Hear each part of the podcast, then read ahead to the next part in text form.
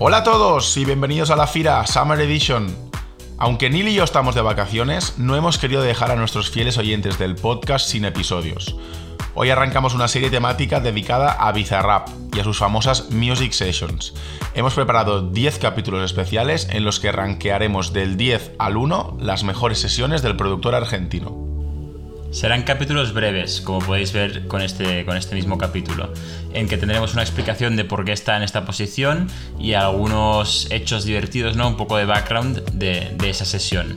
Será subjetivo, eh, vamos a ser claros, esto es un top 10 según nuestra opinión, pero tendremos en cuenta distintos factores. La calidad musical, tanto de la base, de la letra, del flow del artista, el marketing, ¿no? de cómo se anunció, se anunció, el hype, la relevancia de ese invitado en ese momento, el impacto que tuvo la canción y obviamente pues la parte más personal de eh, cuánto nos gusta a Sergi y a mí. Para que la gente sepa, al final de cada capítulo estará la canción entera, con lo que no hace falta que se vayan a, escuchar la canción y dejen el capítulo a medias, sino que al final del capítulo tendremos la sesión eh, en cuestión. Para los más fans de Biza, esto servirá como un repaso y para los que no le conocen tanto, pues para empezar a conocer la trayectoria de, de este DJ, que la gente nos diga al final del verano si han estado de acuerdo o no con nuestro ranking. Pues vamos allá.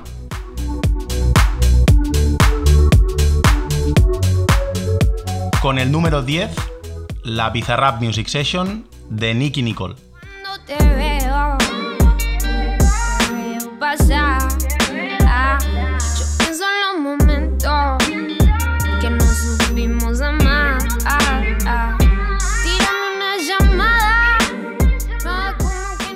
Pues sí, empezamos este ranking por abajo, ¿no? Pero empezamos con, Nicky Nicole en la posición número 10, una sesión que salió en verano de 2019, el 14 de agosto, y que para mí es, eh, digamos, la primera sesión de gran relevancia para Bizarrap, ¿no? Y lo dicen tanto él como Nicky Nicole, que en Argentina esa sesión y el día que sale, ese 14 de agosto, marca un antes y un después en la, en la carrera de los dos, pero sobre todo en la, en la carrera de Bizarrap.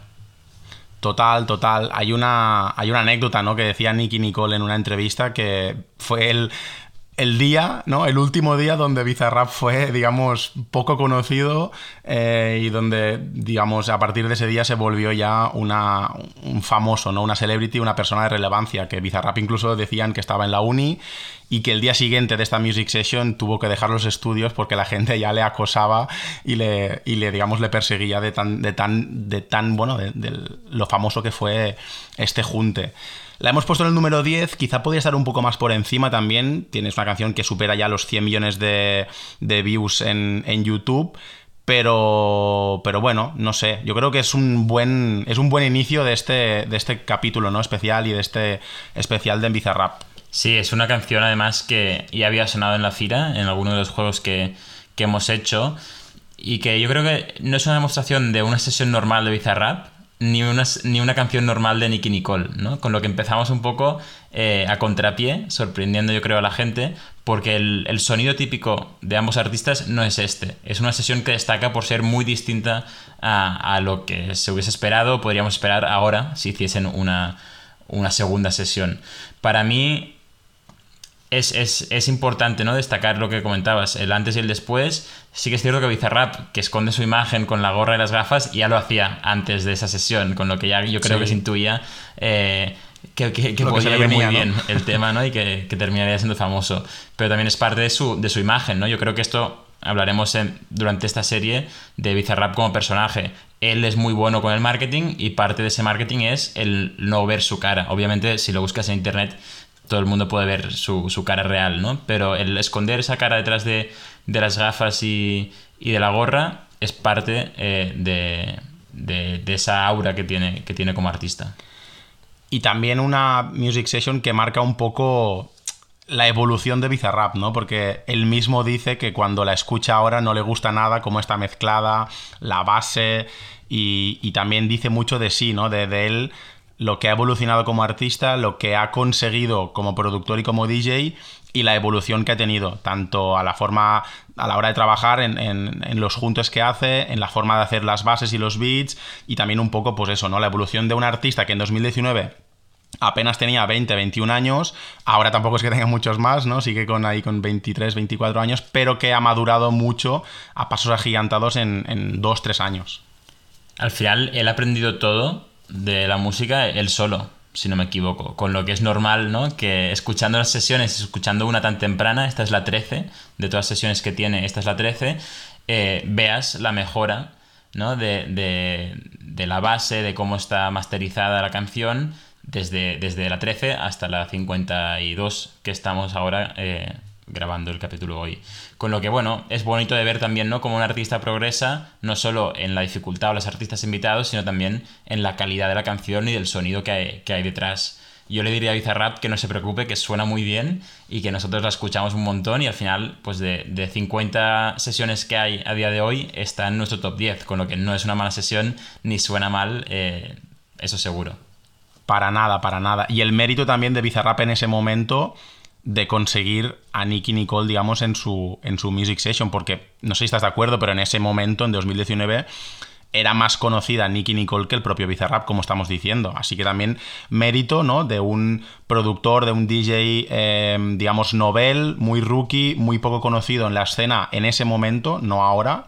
Iremos ya también viendo la evolución del, artista en, el paso de los meses y, las, y los años, pero que en ese momento consiguió a un artista que, digamos, era bastante reconocida, sobre todo en su país, ¿no? En Argentina, como era Nicky Nicole.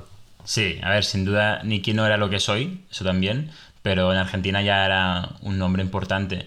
Y yo creo que es un poco lo que comentamos en el capítulo de Hasta Argentina, este buen rollo, esta amistad que hay entre todos los artistas o casi todos los artistas de, ese país. Entonces se ayudan y aunque yo esté, digamos, por encima a nivel de rankings, estoy encantado de echarle un cable a mi amigo y pues juntarme en esa base y, ha pasado lo mismo al revés, ¿no? Cuando Bizarrap ha subido, sigue ayudando a artistas emergentes de, la escena argentina. Lo iremos viendo sin duda en, los siguientes capítulos de, este top 10. Pues sin más, si quieres Neil, podemos escuchar la Bizarrap Music Session. Este será un poco el formato haremos a partir de ahora. Cada semana iremos sacando, eh, pues no, iremos desvelando cuál es el ranking. Hemos empezado con la número 10, que es la de Nicky Nicole. Eh, como decimos en catalán, ¿no? Es un tastet, es una píldora, una capsulita que os damos muy cortita de 10 minutitos en los que os presentaremos este ranking. Y yo creo que va a ser, bueno, curioso como mínimo ver cómo rankeamos estos, estas canciones, ¿no? Estas music sessions del, del, artista. Sí, hay mucho material para escoger y material muy, muy bueno. Con lo que a ver si estamos creando un poco de expectativa, a ver si la gente eh, se intuye cuáles serán los, las nueve siguientes, ¿no? El top nueve de, de, sesiones. Pero sí, como decías, yo creo que sin más podemos poner ya la sesión, dar paso al protagonista de este capítulo, ¿no? Que es, que es la música, y que la gente nos diga si le parece que esta sesión de, de Nicky Nicole con Bizarrap en la posición número 10 si está por encima o por debajo de lo que ellos y ellas esperaban.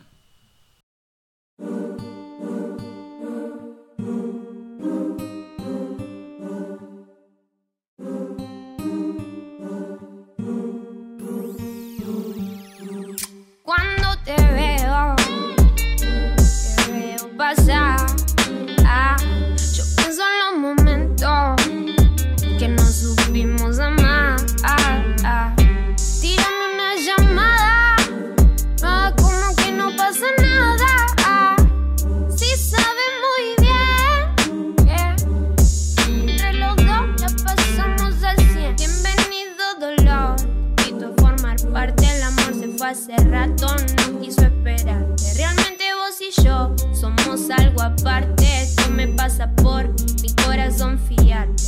Daría todo por volver a lo de antes, pero no se vuelve al pasado por más que te cante. Antes y durante, vuelvo a llamarte.